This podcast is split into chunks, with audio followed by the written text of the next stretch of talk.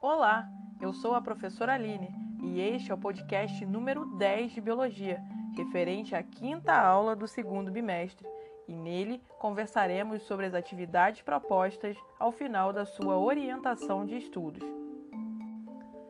Mas antes, é importante que a gente reveja o que aprendemos nesse bimestre. Então, vamos lá! Começamos aprendendo sobre o sistema respiratório e os seus órgãos e como conseguimos que ele coloque oxigênio para dentro do nosso corpo a partir da respiração sistêmica. Esse oxigênio é importantíssimo para o processo da respiração celular, responsável pela produção de energia do nosso corpo. Em ausência de oxigênio, nós produzimos energia por meio da fermentação, mas é importante lembrar que ela não dá conta.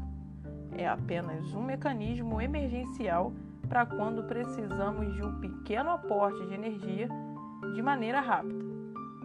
Por fim, aprendemos sobre os ciclos biogeoquímicos do carbono, da água, do oxigênio e do nitrogênio. Muitos alunos tendem a achar que os assuntos que estudamos neste bimestre são muito difíceis. E você? O que achou?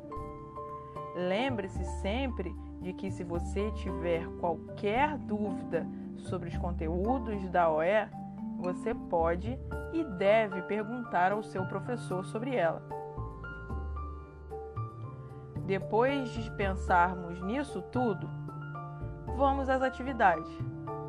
Deixe a sua orientação de estudo aberta para acompanhar a leitura e fazer as anotações necessárias, seja no seu caderno, se você só tem a versão digital, ou na sua própria apostila, se você tem a versão impressa.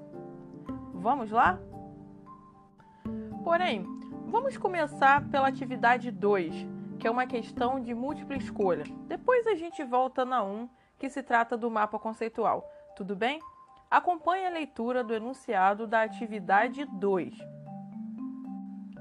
Sobre o processo de respiração celular, é correto afirmar que, letra A, ele ocorre em ausência de oxigênio.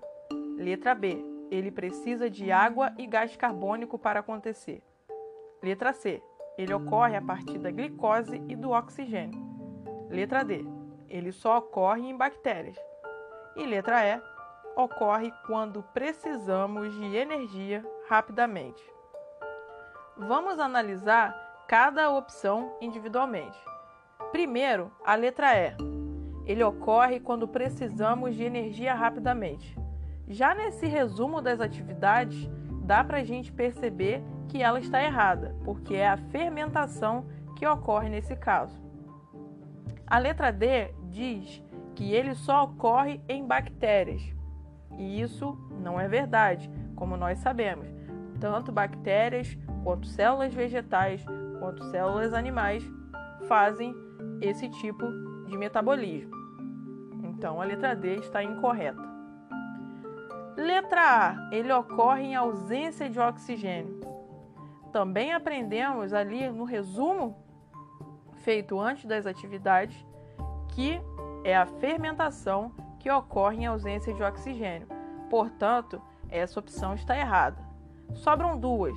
A letra B, que diz que ele precisa de água e gás carbônico para acontecer, e a letra C, que diz que ele ocorre a partir da glicose do oxigênio. Essas questões podem ser confundidas porque os quatro elementos citados fazem parte da reação, da equação geral da respiração celular.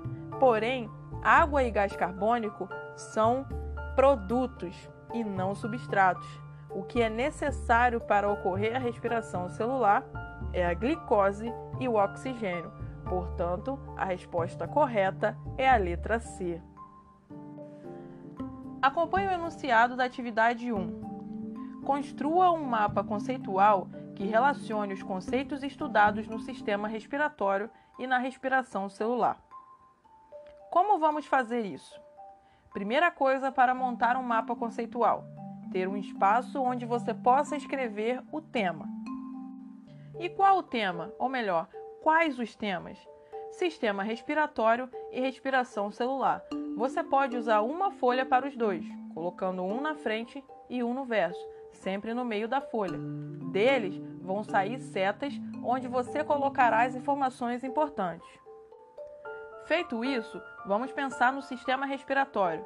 Puxe as setas para indicar os órgãos que fazem parte desse sistema.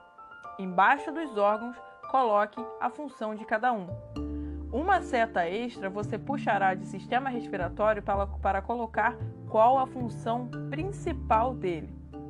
Entendeu?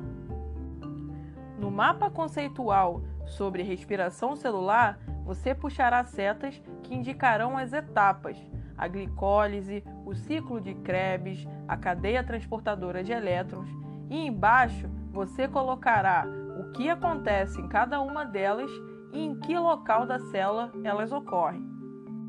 No final desta atividade, com o mapa pronto, com os mapas prontos, você terá um resumo bem eficiente sobre sistema respiratório e sobre respiração celular.